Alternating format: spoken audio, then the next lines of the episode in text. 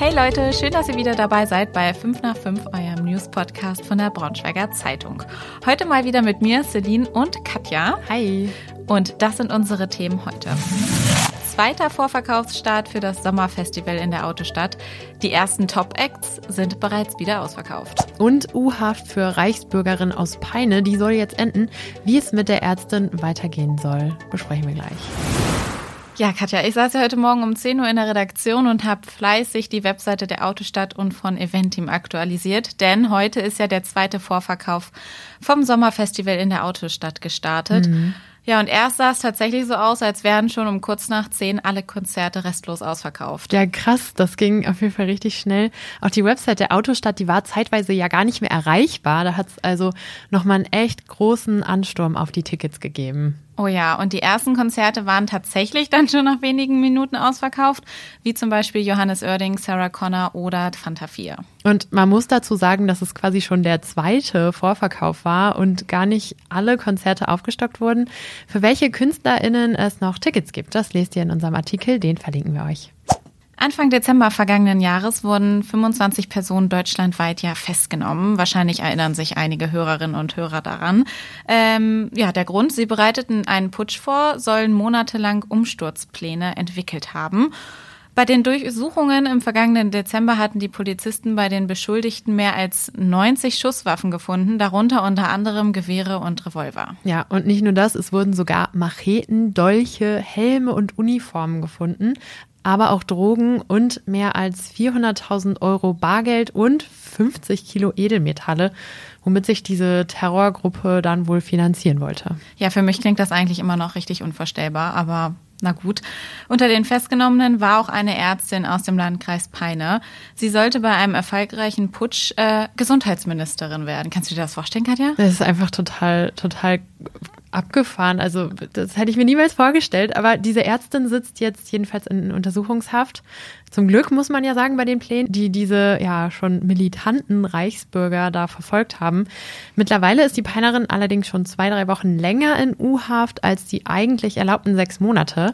Die sitzt wohl derzeit in der JVA Fechter und aus Sicherheitskreisen heißt es jetzt, dass sie und äh, andere Putschmitglieder quasi äh, weitere drei Monate in U-Haft bleiben soll. Der Generalbundesanwalt hat da also Anträge gestellt und der Bundesgerichtshof prüft diese Anträge im Moment. Ja, mehr Infos bekommt ihr in unserem Artikel. Den Link findet ihr wie immer in den Show Notes.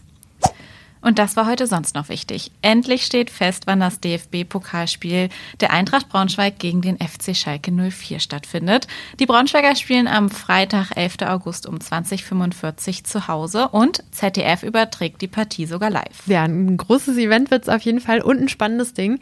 Wer dabei sein möchte, kann sich nach Ende des Dauerkartenverkaufs am 20. Juli noch Karten sichern. Ähm, neben uns sitzt Lars aus der Sportredaktion. Lars, worauf können sich die Fans bei diesem Spiel ganz besonders freuen? Ja, besondere Ansetzung, Freitagabend, Flutlicht und ähm, nach längerer Zeit ist die Eintracht mal wieder im frei empfangbaren TV vertreten.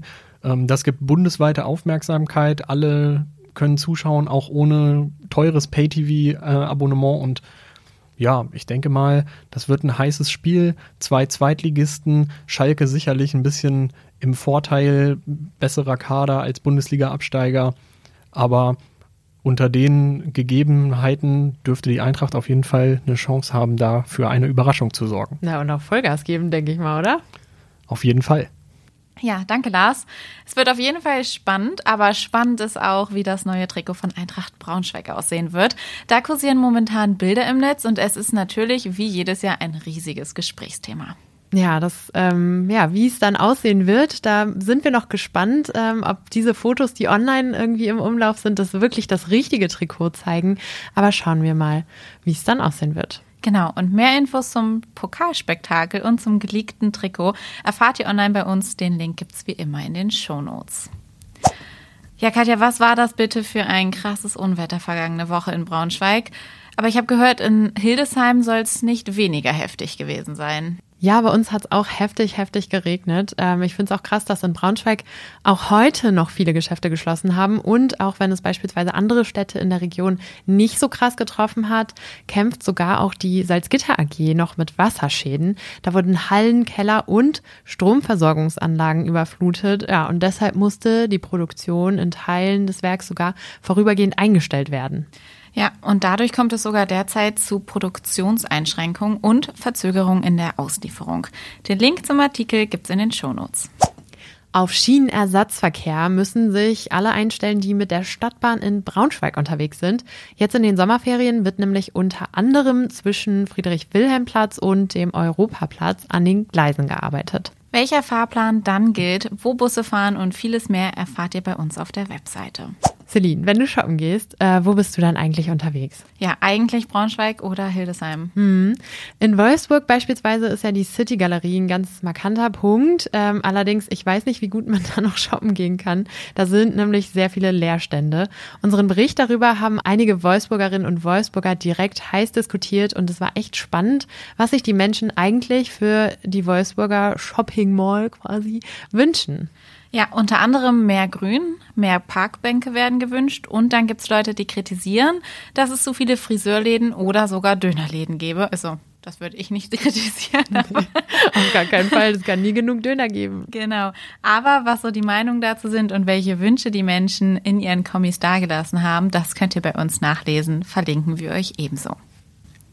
Ja, und dann war's das heute schon wieder und richtig, richtig traurig, Katja. Es war vorerst eine letzte Podcast-Folge. Hm, ja, vorerst. Ähm, ich bin auch selbst gar nicht so traurig. Ich gehe jetzt nämlich auf große Reise. Spannend. Bitte nimm uns mit auf Insta. Und an alle, die auch weiterarbeiten müssen und noch keinen Urlaub haben, so wie ich, Haltet durch, jetzt geht's erstmal in den Feierabend und ihr wisst, wie immer, Lob, Kritik, Anmerkungen und Wünsche könnt ihr gern per Mail an 5 nach 5 at funkemedien.de schicken oder ihr schreibt einfach eine WhatsApp. Die Nummer gibt's in den Show Notes. Macht's gut. Ciao.